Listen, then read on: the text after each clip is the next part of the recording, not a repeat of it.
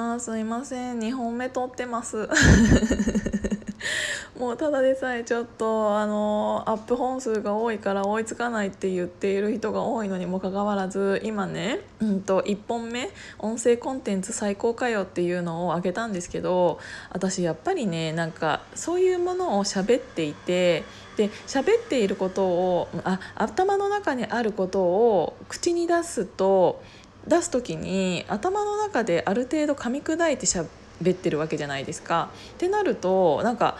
えーと、どんどんねやっぱりね広がってくるんですよなんか頭の中にあるものを声に出すことによって、えーと、深掘りしてくる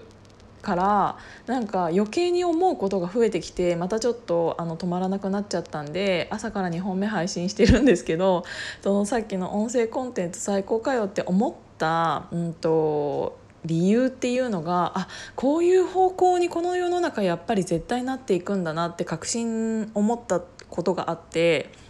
最近、うんと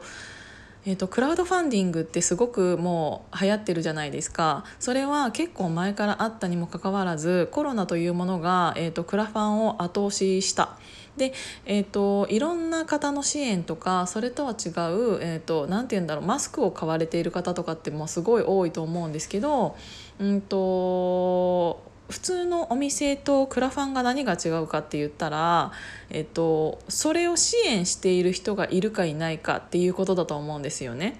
なんかあの普通の商品っていうのは結局その大きい会社に入って勤めてデザイナーさんがいて商品開発部みたいなのがあって会議でこの商品を押し出しましょう打ち出しましょうってなっていろんなものを経過して、うんと、私たちがあの普通に店頭に出ているものっていうものになっていくその中その間っていうのってすごく長いと思うんですよね。なんだけど、えーと、そこには落とし穴もあって私もそうなんですけど、うんと、とても可愛い洋服がありますすごくいいデザインだと思いますでもそれを私、うんと、それを考えた人がでもこれ今ある私のブランドじゃないってなった時もうそれで終わるんですよね。だって他のブランドのデザイナーが他のブランド A のブランドのデザイナーが B のブランドのデザイナーにこのデザインいいと思うっていうことなんて今ないから。そう。だからなんかすごくいいものがあったとしてもそれを、えーと、そのブランドに合わないっていう時点でボツになっているものってすごくたくさんあるんですよね。それは、えーと洋服に限らず多分どの世界でもそうだと思うんだけどなんか世の中に配信できるあの配信できるっていう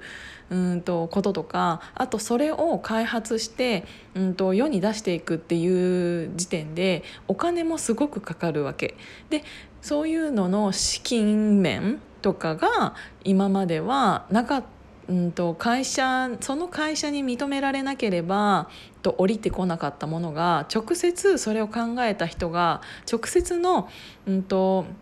カスタマーに、えーと、こういうのいいと思うんですやりたいんですっていうのを伝えて、うんと、お金が集まってそれが出来上がるっていう、えーと、もう本当に D2C の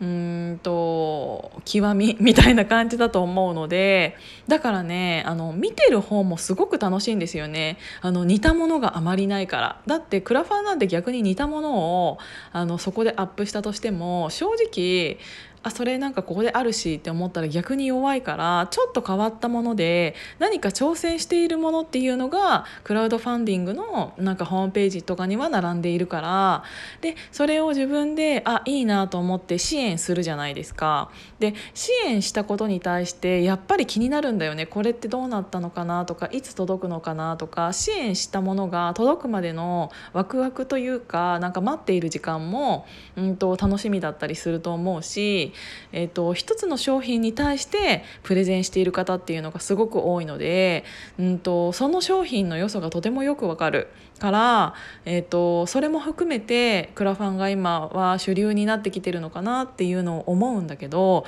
そのさっきの私が言った音声か音声コンテンツの良さっていうのがあの人が人を応援しやすいっていうのを私自分で喋ったと思うんですけどやっぱり文字より何よりあの声にすることによって、うんと、人が人のキャラがすごい、えーと、分かりやすくなってると思うんですよね。でなんかこれからはあのキャラ経済っていうのにあの西野さん天才の西野さん がずっと言われていると思うんだけどそれって本当に YouTube で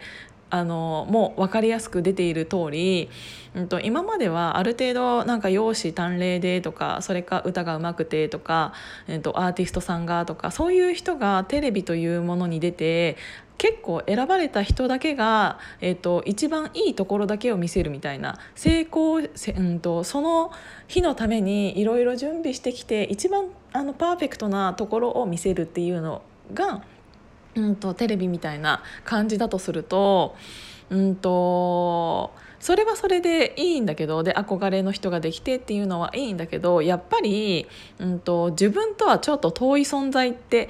いうのがあるからうんとなんて言うんだろうね身近ではない。けどなんかこの音声コンテンツっていうものに関しては普通の文字だけとかブログだけよりファンができやすいと思うんですよね。なぜかというとキャラが分かりやすいから。文字よりも絶対に喋った方がキャラその人のキャラっていうのがすごい短い時間で雰囲気がつかめてっていうのがあるからファンが作りやすいし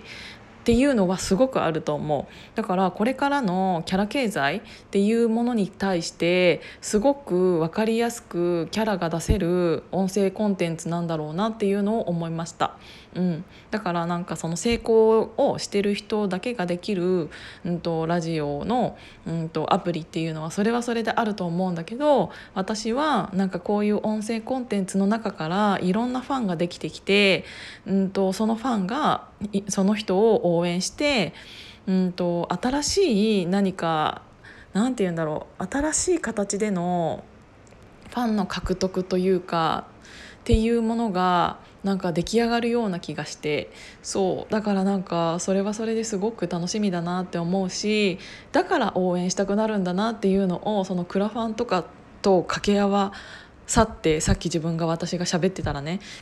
クラファンとかそのキャラ経済とかいろんなものが掛け合わさってだからこれいいんだっていうのをちょっとあの自分の頭の中で思っちゃったから喋っちゃいました。っていうことで本当にねヒマラヤもやる人がすごく増えてきてあの私もフォロワーさんなんかやっぱりフォフォローしてくれたらフォローしたいって思うからなんかこの人の声も聞きたいしこの人のキャラも知りたいって思うからなんかすごいでもそれだけでもすごい人数に今なってきているのでこのままそういうのが続いたらなんか面白いなって思います。なんかね、うん、遠いところに住んでいても本当に電話してるみたいな感じで、うんと、初めて会った人でも私のこのラジオを聴いてくださっている方ってああのラジオのいつも聞いてる声だみたいなのを言ってくださってそうだから私は逆にその人たちのを聞いてないからなんかあんまりあれなんだけどなんか自分の声を聞いてくれていてもう自分のキャラをあの認めてくれているというか分かってくれている人と会うってすごい心的にも楽なんですよね。でその方がヒマラヤをやっていたら私も初めて会う時そういう気持ちだしあもうもうキャラとか喋り方とかも分かってるからこそまたこの人に会いたいって思う気持ちが出てきて。っていうのがあるから本当に初めましての気持ちが全然なくて。だからすごくいいなと思って。っていうことでまたちょっと音声コンテンツをベタブベタ褒め ベタ褒めって難しいね。ベタ褒めしてみました。あやっぱり言えない。ということで今度こそお仕事行ってらっしゃい。今日も聞いていただいてありがとうございました。またね